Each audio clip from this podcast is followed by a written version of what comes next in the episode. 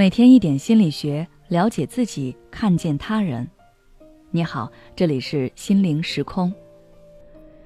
今天想跟大家分享的是情绪管理终极，发现你情绪背后的需求。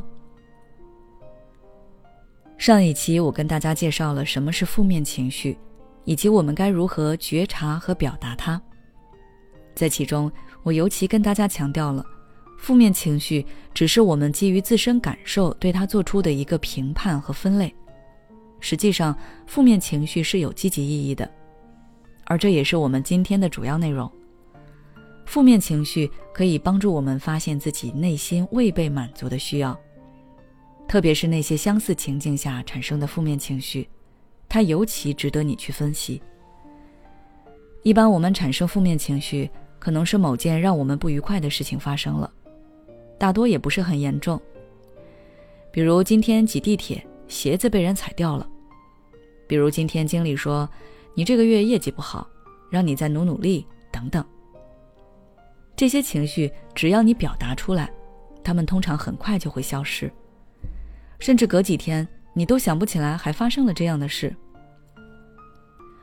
但是有些情绪却不是这样的，它是反复出现的，比如。妈妈又唠叨你，让你赶紧去相亲结婚，对你的未来很悲观。你觉得他思想陈旧，于是从解释、辩论到最后跟他大吵了一架。想起每隔一段时间都要发生这样的事，你心里很烦躁，想逃离这个家。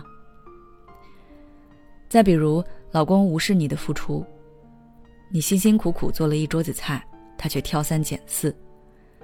你带娃很辛苦，他却在房间里打游戏。隔着门，你听着他跟队友的各种厮杀声，心里的怒火和委屈快要冲破天际。像这类经常发生的情况，你就需要去挖掘自己情绪背后的需要。对于人类的需要，美国心理学家马斯洛从低到高将此分为了五个层次，分别是生理需要、安全需要。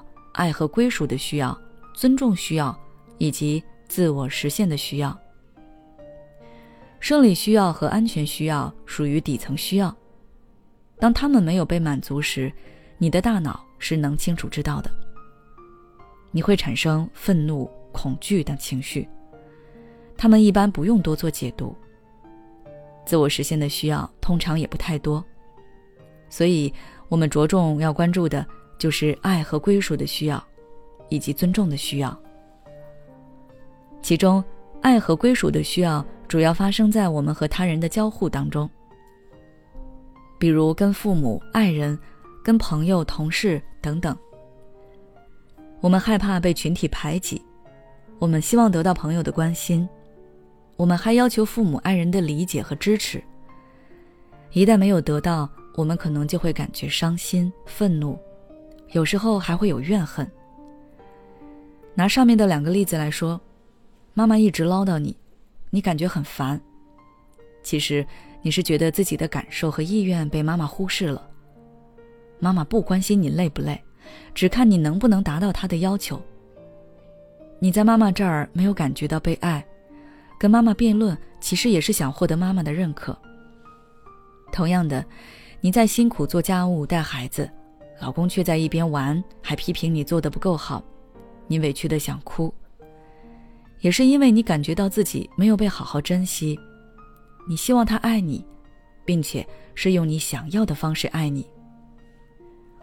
而尊重的需要主要体现在我们都希望自己有稳定的社会地位，想要我们的能力和成就能够得到认可。尊重分为内外两种，一个是我们的自尊。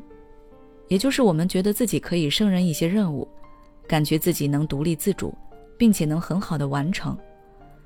如果一个人自卑，那他这方面的需要就没有被满足。事实上，我们也可以发现，自卑性格的人情绪总是容易出现问题。他们会对自己失望，会对自己的现状以及未来焦虑，对过去自己的无所作为而感到懊恼和自我厌憎。尊重的另一个部分就是他人对我们的尊重。如果有人指责或者批评我们，我们就会产生一种想要反击的冲动。人类追求钱财权势，其实很多时候并不是为了生存，更多的是为了满足自己的自尊。